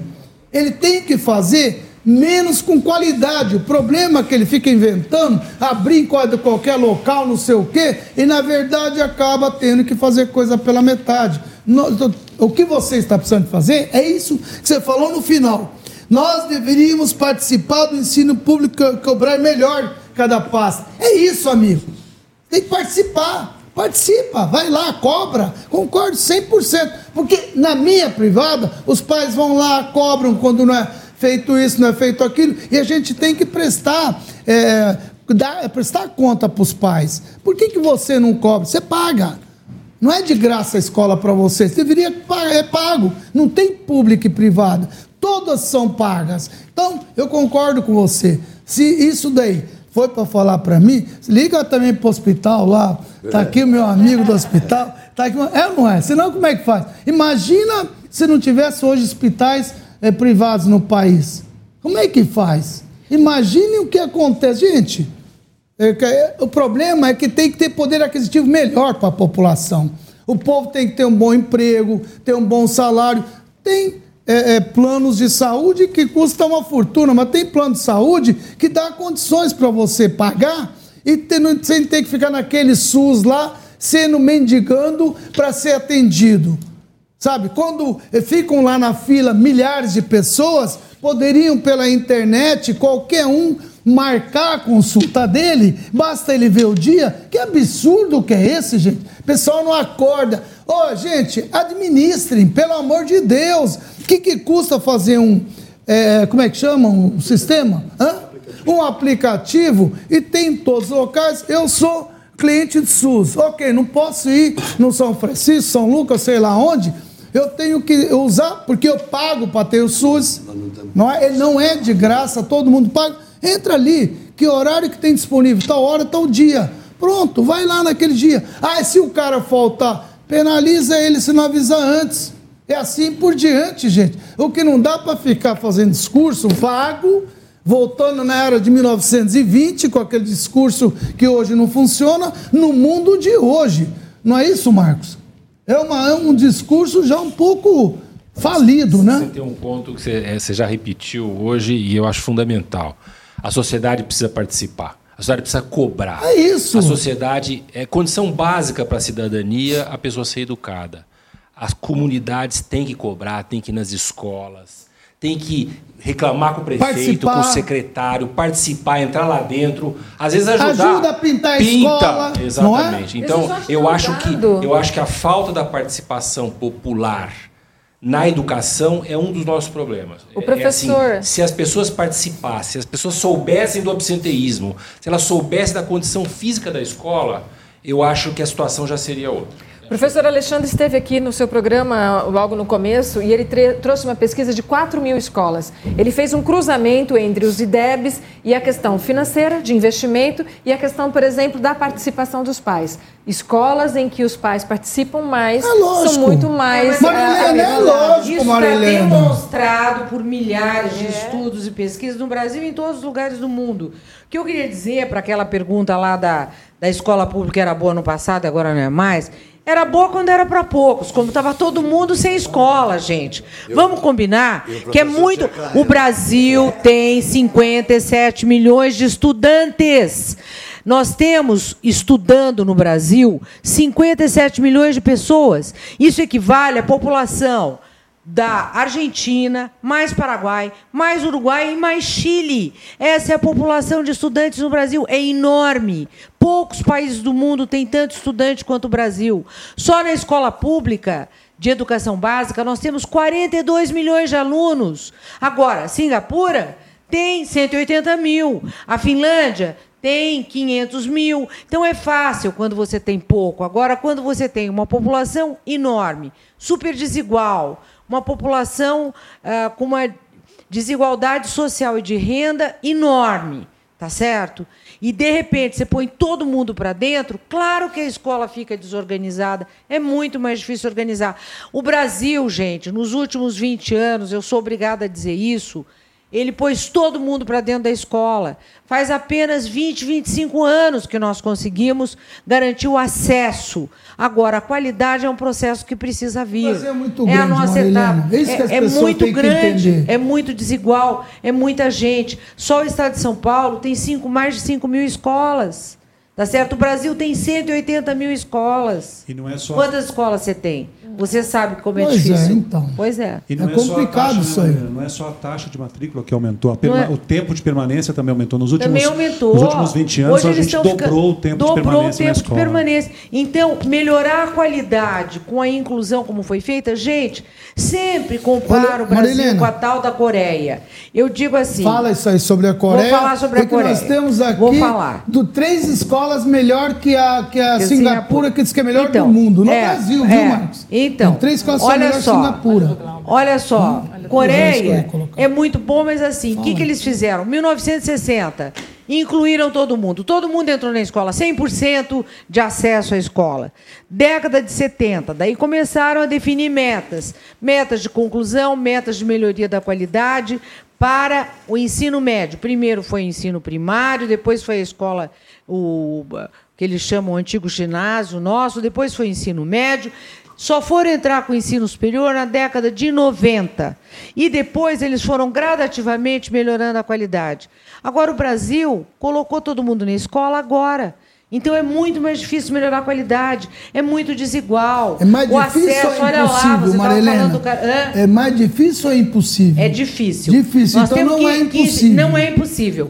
E é importante o que você disse, desculpe, esqueci teu nome, Marcos. Marcos, para garantir, porque as realidades são muito diferentes. Eu não posso comparar uma escola do Pará, que a pessoa leva, às vezes, três, quatro semanas de barco para chegar, com uma escola que fica na periferia de São Paulo, tomada pelo crime organizado, pelo tráfico de drogas. São situações muito diferentes. Nós temos muita gente na escola. Olha, só 15% da população escolar no Brasil está na escola privada. 85% das pessoas estão na escola pública. Nós temos 42 milhões de alunos na escola pública de educação básica. É gente para É muita burro, gente. sabe? É mais do que a população de toda a Argentina. Marina, a gente comentava sabe? aqui- Então eu acho que a gente precisa entender que as escolas são desiguais. Você pediu da Coreia. A Coreia, por exemplo, ela Não, tem Singapura. Singapura. Singapura tem um desem- é o top do PISA. PISA é uma avaliação internacional de estudantes de 15 anos. O PISA avalia alunos de 15 anos de 80 países atualmente, né? Singapura, eh, Xangai eh, estão Canadá. entre o Canadá está em quarto. Estou falando. bom, é, quarto tá tá bom. bom. É, dos ocidentais. Canadá está melhor do que a não, hein? Finlândia, né? Bom, mas o que acontece? Singapura é o melhor em matemática, ciências e leitura, junto com Xangai em segundo lugar. E nós fizemos aqui um PISA para escolas, um projeto experimental em 57 escolas brasileiras, algumas públicas, outras privadas. Identificamos algumas escolas particulares que têm desempenho no Brasil melhor do que Singapura. São escolas particulares, não são escolas baratas, Mas tem pública. mas tem escola pública. Que Tem é, que quatro. é qualquer. Pode falar, vamos embora. falar. Ah, Marília. Tem- Não, é, pública pública, ela é. É, é pública ligada, pública. Mas ela é ligada. É, nós temos escolas públicas da né? rede Paula Souza, Paula do Souza, governo do pronto. Estado de São Então. Paulo, que tiveram um desempenho bom, né? Muito bom, assim, desempenho equiparável, não é acima de Singapura, mas que está na média em vários quesitos, né? O que significa o seguinte: nós temos muitas escolas boas, muitas. Muitas escolas boas. O problema é que é um universo muito grande, muito É desigual. Esse Então é grande Esse é o problema grande- do país que é a as pessoas não têm. Agora, quantos habitantes de Singapura, sabe quantos tem? Eu sei, 2 milhões e 100. Menor, menor, menor que Campinas, quase menor que uma capital. Não, Não, melhor que uma Campinas é Menor tamanho de que Curitiba. tamanho de paciência, Curitiba. não vou falar É, São Paulo, é. cinco vezes São Paulo, dá É, 10 milhões. é. Então, na verdade, não dá para comparar com o Brasil. O, o PIB per capita de Singapura é três vezes o PIB per capita é dos Estados dois- Unidos. Mas escuta, eram PIB 2 per milhões de pessoas. É 90 mil dólares por pessoa. ô, é fácil falar. chamando pelo É, nome. Exatamente, não é. O Brasil o outro falou que tem que andar de barco. Paciência. É, tem- é. As pessoas. Olha, olha só um exemplo que a gente estava comentando participação dos pais. Quer O ver? programa ao vivo é legal porque as pessoas vão interagindo e contando um pouquinho da sua história. Olha só, boa noite a todos. A melhoria só virá mesmo com a participação de todos. é, professores, pais, alunos. Estive agora há pouco em uma reunião para a escolha da APM do conselho na escola dele. É uma escola com mil alunos. Nove pais compareceram. Como é que faz, gente? Paciência. daí não dá, daí não Ô, amigo, dá. como é que você vem falar de escola privada o problema? Os pais têm que participar. São quantos mil? E foram nove. Alunos e Mil nove alunos, pais. mais ou menos 500 pais na escola, 491 acabam de perder o direito de reclamar. Não é? Aí, ó. Mas perde o direito de Então, na é verdade, mesmo, gente, não tem milagre, não existe milagre no mundo. Agora, deixa eu te tenho aqui uma para você, viu? Tem uma senhora aqui elogiando a Lucy, que estuda no Decandário, uma ótima escola período integral, mas queria tanto que tivesse ensino médio, espero que isso aconteça. Não tem ensino médio. Olha, em nome da Lúcia aí, já está elogiando, mas Não Pedindo. tem. Nós, ah, ah, nós não temos orçamento, mas eu acho que se a gente tivesse, e é um pouco do que a gente faz com a outra fundação, que é a Valdemar Pessoa, a gente tenta aplicar na rede pública, porque você é, é, uma coisa é você atender diretamente 700 alunos como a gente faz, outra coisa é tentar impactar. É que está falando. Os... Singapura e o Brasil, né? Não, eu estou tentando impactar ao, ao tentar ajudar a rede pública municipal uh, 12.500 alunos. Então, um pouco assim do nosso projeto. São 700 que você cuida, né? Com Isso, carinho, não, não, né? mas eu acho que o, o que me dá mais prazer ainda, a gente tem muito é uma escola muito boa, de fato, e eu acho que a gente ajuda muitas pessoas. Mas uh, o que eu tenho mais vontade é tentar impactar esses 12.500 alunos do ensino fundamental, porque é muito mais gente. Acho que cada, cada real pais, né, tem um impacto, um Mas impacto tem que ter apoio ainda. dos pais também. Se os pais de onde tem mil, vai nove, não é que reclama, né, Marilena? Talvez a gente tenha que provocar, né? Vai o que eu estou fazendo um, aqui, né? Talvez uma parte do trabalho seja provocar os pais, né? Agora tem aqui o Rick que diz o seguinte: Chain, o problema em questionar o poder público é que nunca te dão resposta concreta. Você ir no programa viu os casos de muitos homens públicos e se eu meti em comparecer. Concordo com você, secretário não está aqui. Se é dela que você está falando. Imagine o cidadão comum que é, nós não conseguimos nem chegar lá. É isso que o pai está falando. Eu, eu não vejo assim. Eu dei o exemplo seguinte: faz o que você fez aqui comigo. Eu li o que você falou. Sabe? Manda. O, o, todo mundo tem, o prefeito tem o seu WhatsApp, todo mundo tem, ninguém deixa de ler. Manda para a secretária, aliás, todos vocês deviam mandar para a secretária, por que, que ela não veio aqui hoje, né? Quem sabe enche o, o, o, o WhatsApp dela, né? Eu queria dar um exemplo muito claro, interessante. A gente tem tentado ajudar uma escola estadual aqui de Ribeirão, e, e, começamos pela infraestrutura e agora estamos tentando fazer um projeto transformador na parte pedagógica. E é muito interessante, ao melhorar a infraestrutura, o que a diretora reportou? A comunidade se aproximou mais da escola. É isso aí. A infraestrutura melhorou, o aluno tem mais prazer na escola, a comunidade também está chegando, está se aproximando. Então também existem maneiras da gente aumentar essa participação. Tem, tá. tem, tem né, Celso? Deixa eu, só antes de você falar o seguinte, hoje de manhã eu conversava com o juiz de direito e a gente falava escola, educação, então ele me disse o seguinte, que tem a lei, permite que os presos que estão em liberdade assistida, assistida de dia, muitos deles vão trabalhar é. para fazer as coisas, inclusive em escolas. Se colocar à disposição essas escolas com problema, para eles lá ajudar, arrumar, não sei o quê, não sei o quê. Olha aqui, coisa Tem muito o que fazer. Pois é. E eles se colocarem à disposição, é, é, eles vão na escola, é assistida, tem, não sei Gente, esses presos precisam trabalhar também, né? E conforme ele trabalha, reduz a pena dele. Ele está fazendo bem. Olha aí, prefeito, é, o senhor sabe quem é o juiz, é, como é que isso faz. Aliás, eu me propus a colocar aí. à disposição deles, é. Marilena.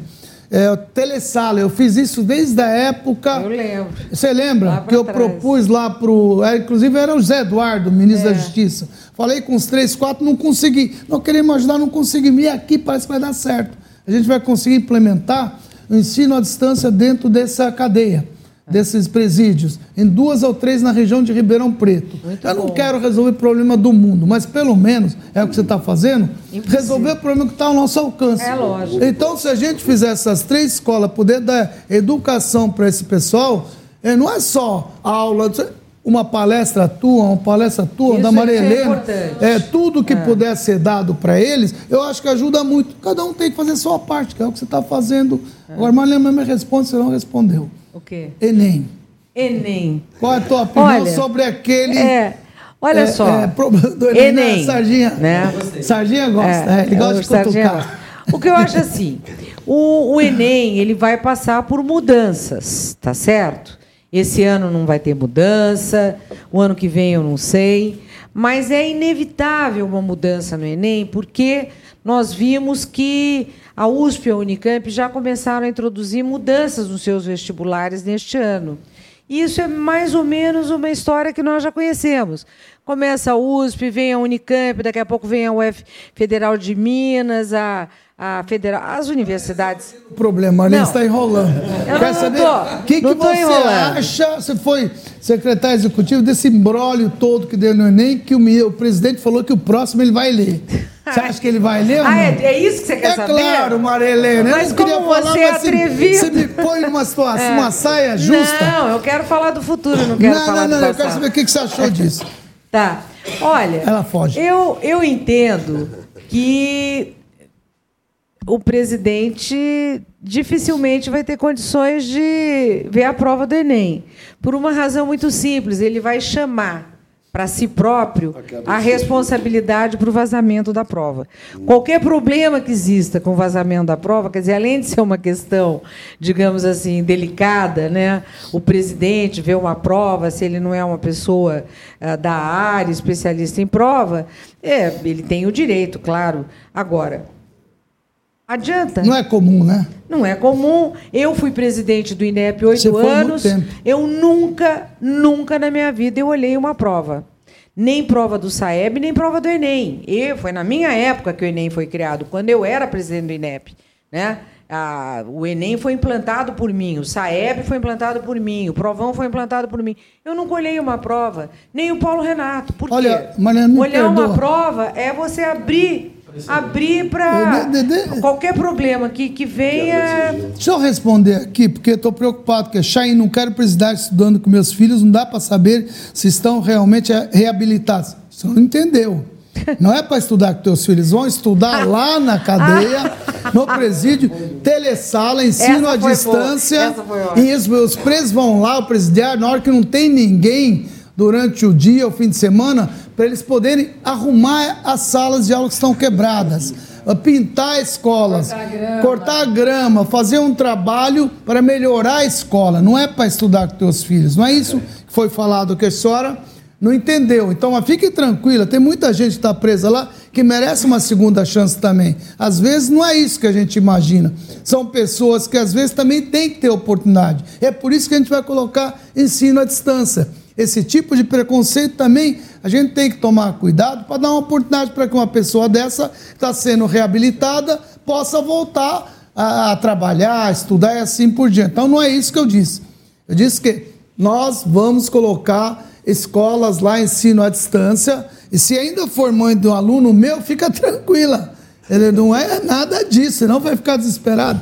Então, é, para colocar lá no próprio presídio, ensino à distância, para eles terem a oportunidade de estudar. É. E cada dia que estuda, é, ele tem diminuição. Tem uma diminuição da pena, redução da pena. E vai ensinando, sai lá com uma profissão. A ideia é ele ter, fazer cursos rápidos com profissões, para ele que saia dali fazendo isso. E a hora que o cara sai para arrumar, cortar grão, fazer, é um pedreiro, sei lá por diante. É isso, viu? Só para terminar o negócio do Enem, cabe ao quem escolhe o presidente do INEP é o ministro da Educação nomeado pelo presidente da República. É desde sempre é assim, quer dizer, é um cargo de confiança, como são outros cargos de confiança. Portanto, eu entendo que se o presidente da República eleito foi eleito legitimamente, com a maioria dos votos, ele tem um ministro da Educação, tem um presidente do INEP que foi designado pelo indicado pelo ministro, não sei, ou se foi pelo, também não sei, não conheço, nem o ministro conheci recentemente, né? Não conheço, né? Agora, o novo presidente do INEP, se ele for uma pessoa de confiança do presidente, ele deverá ter uma comissão que vai avaliar a qualidade da prova. Quer dizer, é obrigatório ter isso, né? Quer dizer, se a prova eh, tem a qualidade esperada de acordo com os parâmetros que foram Essa definidos. prova ser online um dia? Seria o ideal, Chaim. Olha, o PISA, avaliação de. O último PISA já foi online e o, pro- o Brasil fez. Pizza. O PISA. Você acha que se fizer aqui online vira pizza? Isso eu já não sei te dizer. Tá Mas bom. aqui, o PISA 2021 vai ser online. O SAT, que equivale ao Enem brasileiro, é online, um aluno faz cinco vezes por ano. Não tem cabimento o Brasil ter que ficar transportando É isso. É isso que milhares ele acabou de provas, falar. Eu não- avião da FAB, exército, né, É, correio, vazamento. gastar 800 milhões, 700 milhões, É sei lá quanto É, é, fazer é, não sei se você está É entendendo. É isso que está faltando no É. país. É gestão. Gestão. Nós temos que focar no gestão, Marcos. Gestão. Se a gente quer ajudar, tem que ajudar na gestão. E os professores são muito bons. Temos professores competentes e muitos professores que hoje estão na minha rede verde escola pública, não é? Eles vão cuidar da sala de aula. É. Não adianta, eles vão fazer o pedagógico. Se eles fizeram o pedagógico tá bem feito, já estão cumprindo com a missão deles. E deixa a gestão para pessoas que já sabem gerenciar. A gestão é. identifica. É aquele que é professor problemas. que falta. E hoje tem tantos recursos, Marcos, não é? Tantos recursos tecnológicos, tantos recursos, inteligência própria, inteligência artificial que está vindo, que possibilita que o professor saiba como é que está o aluno. E, ó, eu vou falar um negócio para vocês. Se fizer um trabalho público-privado, Microsoft, todos aqueles grandes, eles têm para doar, não tem, Marco? Celso? Eu queria entender por que, que a gente consegue validar o voto biometricamente não conseguiria validar uma prova. A presença de um aluno numa sala. Eu também não entendo. consegue validar o, o, voto, não é? que é o, Olha, o ato supremo do nosso poder, é. do exercício do nosso poder. Então, seria muito simples validar a presença de um aluno num polo, enfim, para que ele pudesse. Não, mas veja, se é possível. Olha só, se, se nos Estados Unidos você tem várias instituições credenciadas que aplicam quatro, cinco vezes por ano o exame, o SAT, o SAT, né?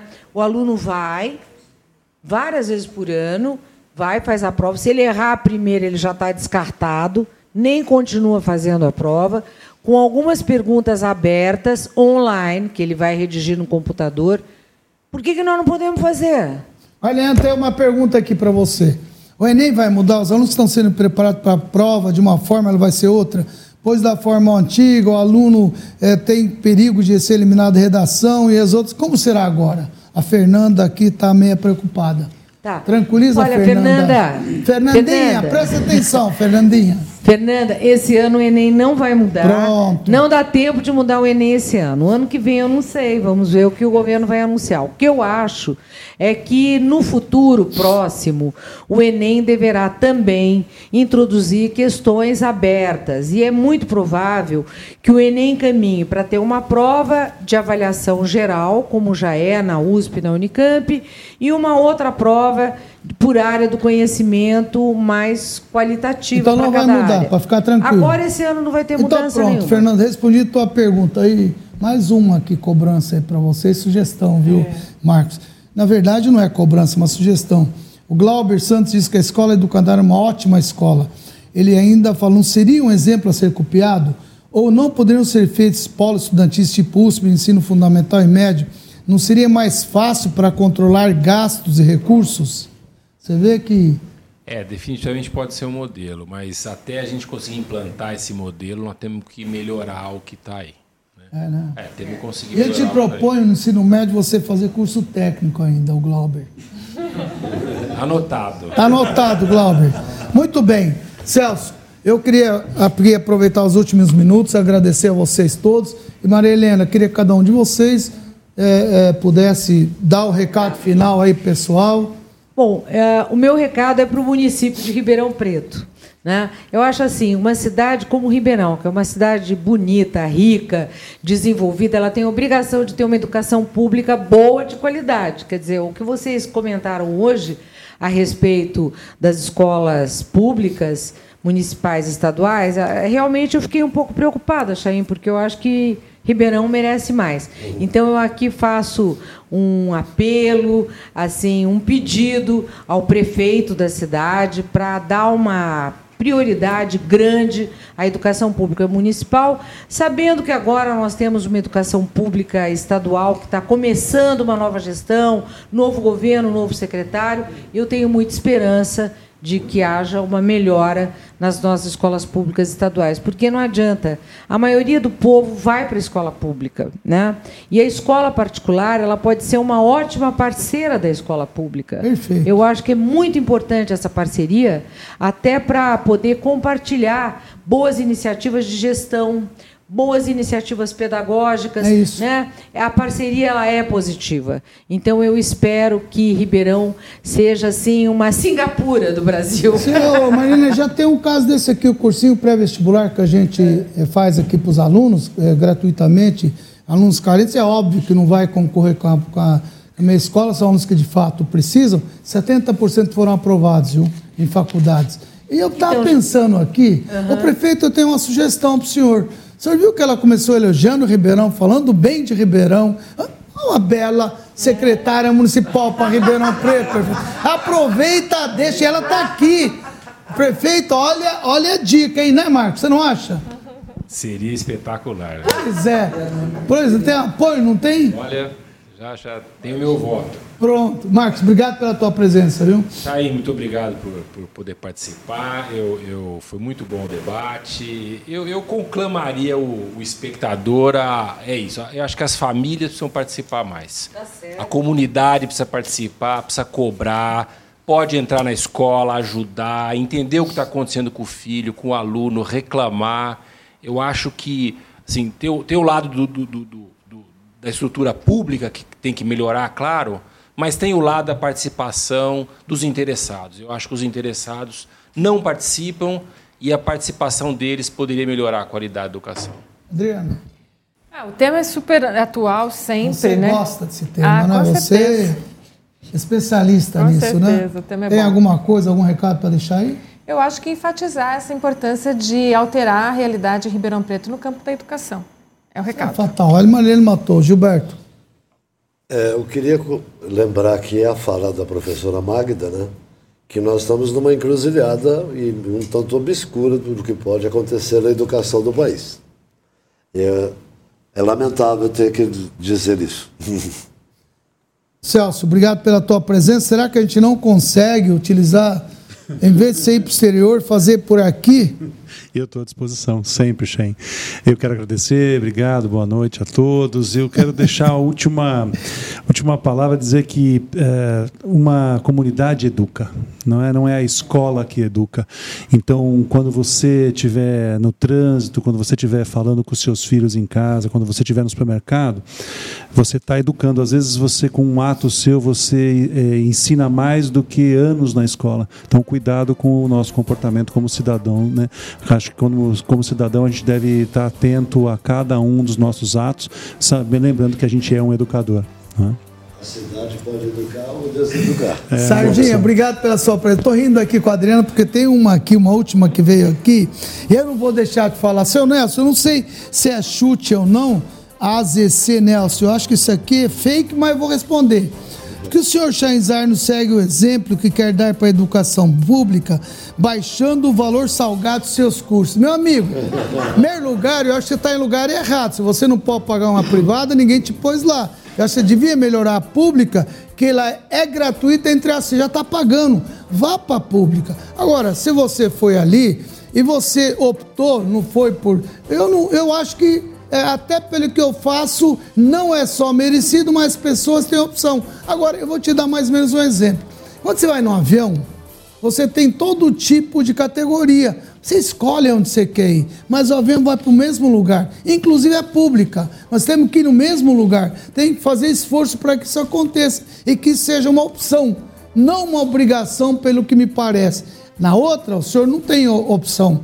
Tem que fazer porque você não tem condições de pagar uma privada. Você tem a pública para isso, fica à vontade. Mas eu vou rever, não sei se você está falando aqui do salgado que come na cantina ou da escola. Se for da cantina, vai ser muito mais fácil. Então, fica tranquilo que eu vou rever. Se colocasse onde é, como é que até te ajudaria, sinto muito. Ou então, o, o a Educandário, que é uma escola fantástica, pleitear uma vaga lá que tenho certeza que é muito é complicada para isso. Mas obrigado pelo teu.